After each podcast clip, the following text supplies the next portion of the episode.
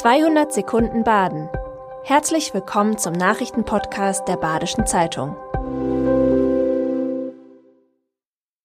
Die Nachrichten am Montag, dem 9. Januar. Tötungsdelikt in Freiburg-Betzenhausen. Ein Mann soll in einem Mehrfamilienhaus einen 31-jährigen Mann erschossen haben. Gegen 13 Uhr am Samstag hat eine Anruferin der Polizei gemeldet, dass an ihrer Wohnanschrift ihr Lebensgefährte von ihrem Ex-Partner erschossen worden sei. Daraufhin sind Einsatzkräfte und der Rettungsdienst mit mehreren Einsatzwagen zum Tatort gefahren. Der Rettungsdienst brachte das Opfer in eine Klinik, wo dieses an den Folgen der Schussverletzung starb. Der 29-jährige Täter und Ex-Freund der Anruferin war zunächst geflüchtet. Gegen 15 Uhr hat die Polizei den Mann im Stadtteil Weingarten festgenommen, er wurde dem Haftrichter vorgeführt. Einsteigen zu Stoßzeiten nicht möglich, insbesondere auf der Rheintalbahn sind die Züge morgens und nach Feierabend voll. Zahlreiche Pendler kommen zu spät zur Arbeit und Schüler verpassen ihren Unterricht, weil sie nicht mitfahren können. Eine Schülerin, die täglich von Schallstadt nach Freiburg pendelt, muss jeden Morgen hoffen, einen Platz zu bekommen. Bis zu 220 Sitzplätze seien in den meisten Regionalzügen verfügbar, sagt eine Bahnsprecherin auf Nachfrage. Einige Züge hätten sogar 410 Sitzplätze. Doch morgens reicht das oft nicht. Wegen eines hohen Krankenstandes ist aktuell weiterhin mit Einschränkungen im Zugverkehr zu rechnen.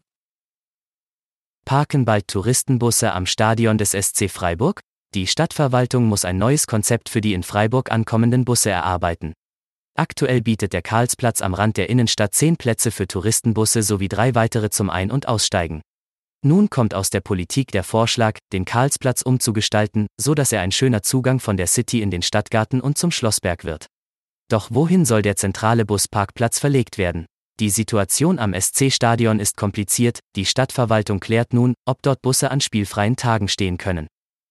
Sechs tote Ziegen in Münstertal. Die Behörde schließt einen Wolfsangriff nicht aus. Am Dreikönigstag wurden die toten Tiere gemeldet. Die toten Ziegen befinden sich inzwischen im Chemischen und Veterinäruntersuchungsamt in Freiburg. Mitarbeitende wollen herausfinden, ob sie ein Wolf gerissen hat. Es wäre nicht das erste Mal. In Münstertal waren im Frühling 2020 zwei Ziegen nachweislich von einem Wolf gerissen worden. Im letzten Sommer war eine tote Ziege auf einen Wolfsriss untersucht worden. Damals hatten sich keine Hinweise darauf gefunden. Die BZ-Aktion Weihnachtswunsch hat erneut mehr als eine Million Euro Spenden bekommen. Das war im Jahr der Inflation und explodierender Energiepreise nicht zu erwarten. Dass individuelle Not gelindert und persönliche Wünsche erfüllt werden können, liegt auch daran, dass Sie, liebe Leserinnen und Leser, uns das dafür notwendige Vertrauen schenken. Dafür möchten wir uns bedanken, auch im Namen all derjenigen, denen geholfen werden konnte.